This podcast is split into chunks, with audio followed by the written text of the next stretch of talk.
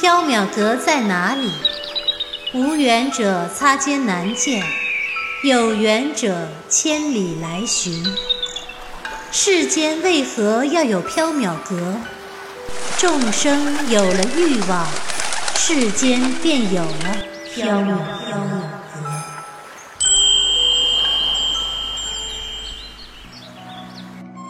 您正在收听的是长篇系列奇幻小说剧《缥缈提灯卷》，作者白姬婉，播讲只浅墨深，张涵。第一折返魂香第十四章因果。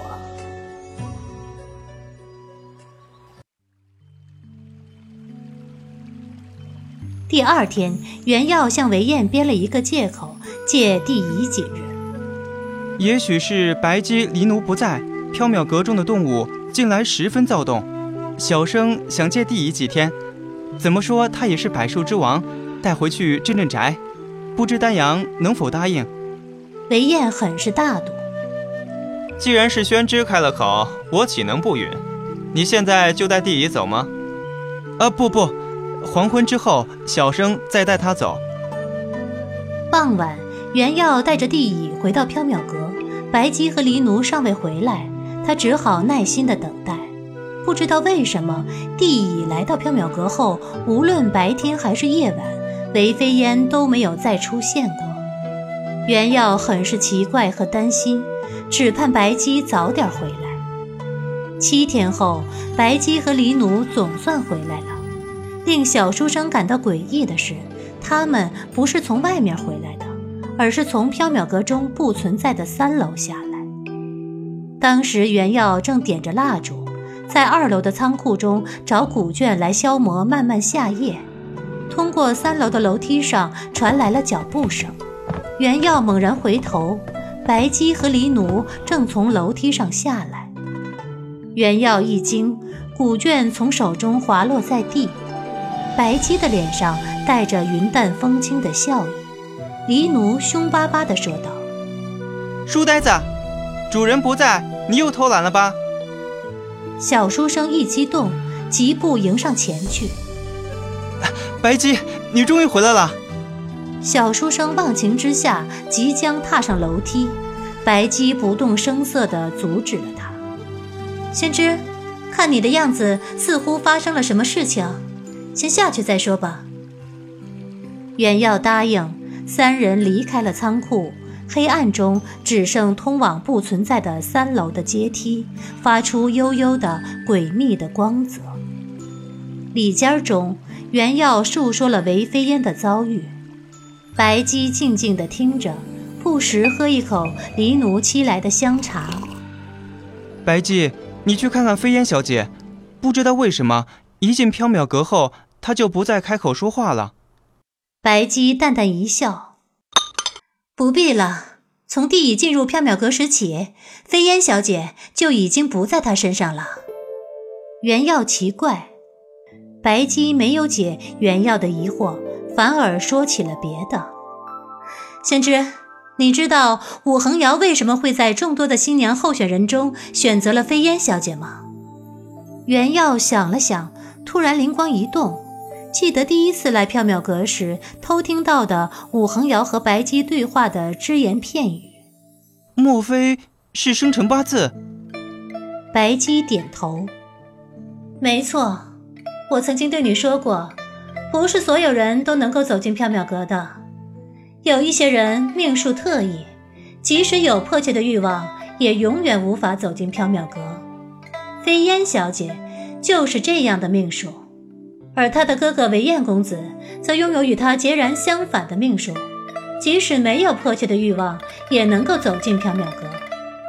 姨娘借返魂香重生，并不是任何人的身体都可以的，必须生辰八字特异的人才可以。也是机缘巧合，他找到了飞烟小姐。袁耀想起曾经与韦飞烟在牡丹亭夜会时。他身边跟着的提着青灯的红衣女子，后来才知道她就是义娘。现在回想起来，他终于明白，当时姨娘为什么跟着飞烟小姐。从一开始，他就选中了她，准备以返魂香为媒介，彻底占据她的身体。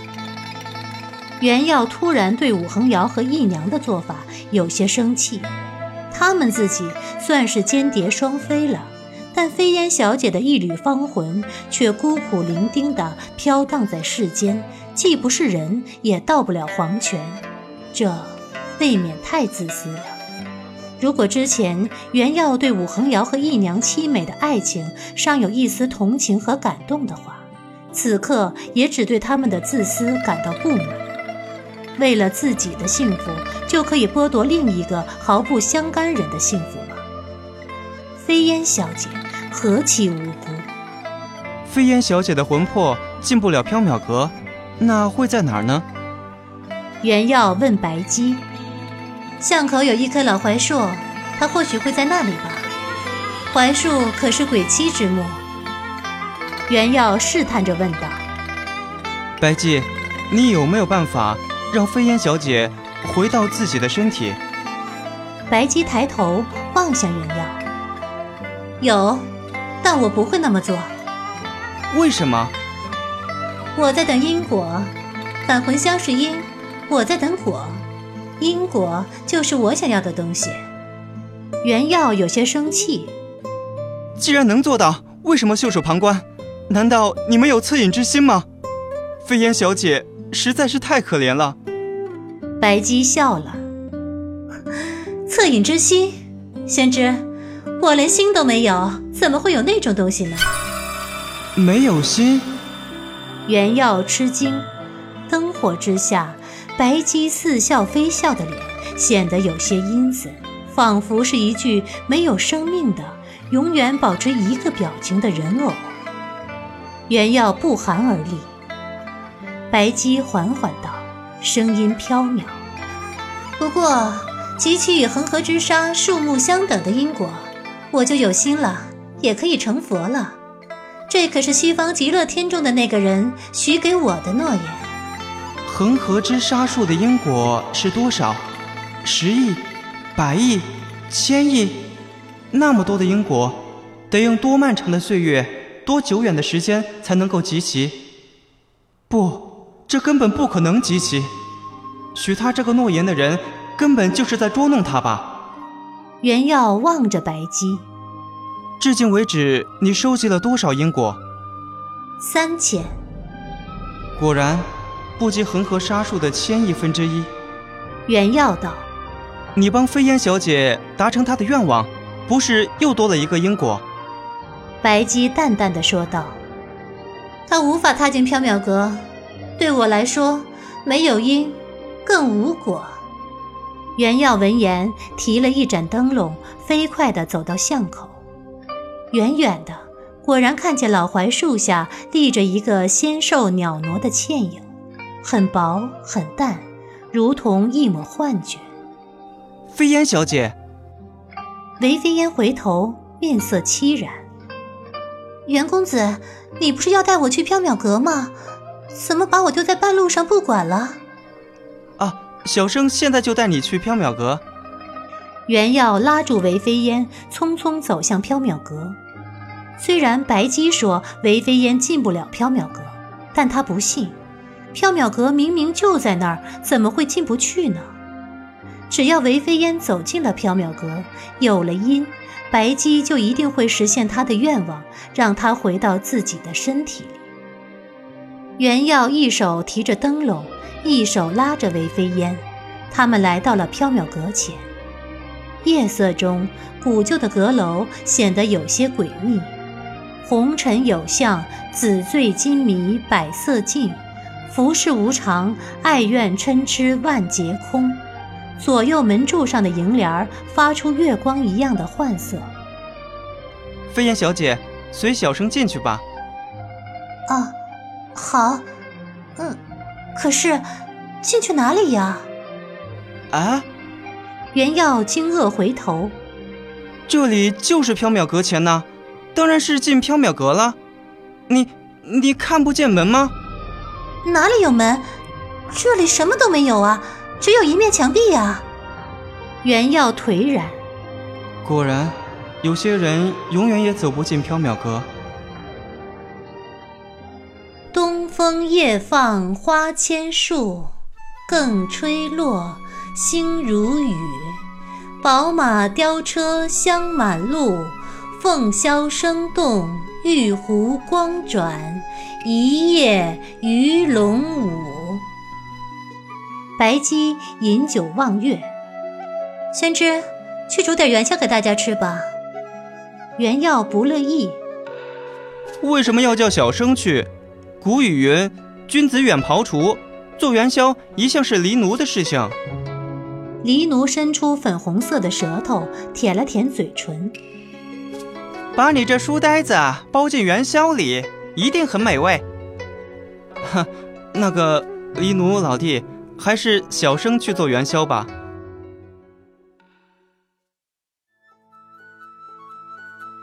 七月流火，天气转凉。八月白露，九月霜降，日子过得飞快，转眼已经到了鸿雁南飞的十月。没有鸿鹄之志的小书生继续待在缥缈阁里混日子，看白姬以因换果。白姬不肯破坏返魂香的因果，所以韦飞烟每天一直幽灵状地徘徊着，在东西市看闭眼高鼻的胡服美男。在长安城各处寻觅绝色男子，累了就栖身在缥缈阁向外的槐树上，倒也自得其乐，甚是逍遥。白姬给了袁耀一根头发，让他转交给韦飞烟，让他系在手腕上。袁耀不明白原因，白姬也不解释。后来，袁耀从李奴口中得知，这样他身上就有主人的味道了。也就不会被以鬼魂炼丹的邪门道士，或者是别的法力高深的飞人给害了。主人可是全长安城活得最久、道行最深的飞人，也是第二。黎奴拍完主人的马屁后，又没节操的自吹自擂。袁耀暗暗翻了一个白眼儿，转身弹灰去了。从春天到秋天，白姬又得到了不少因果。袁耀作为旁观者，也知道了白姬和黎奴都是非人，甚至知道黎奴其实就是曾经被他丢出缥缈阁的黑猫。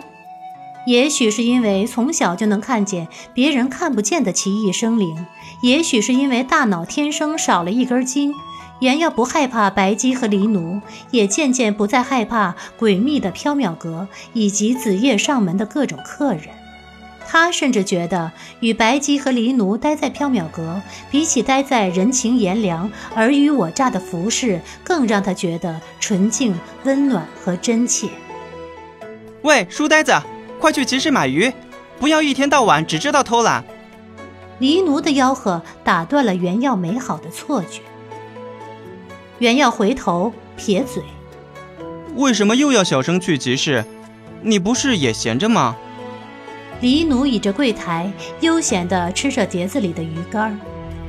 谁说爷闲着？爷忙着呢，还有三碟鱼干要吃。少啰嗦，爷让你去你就去，不要一天到晚只知道偷懒。不知道究竟是谁一天到晚只知道偷懒？当然，这句话只是腹诽，小书生绝对不敢说出来。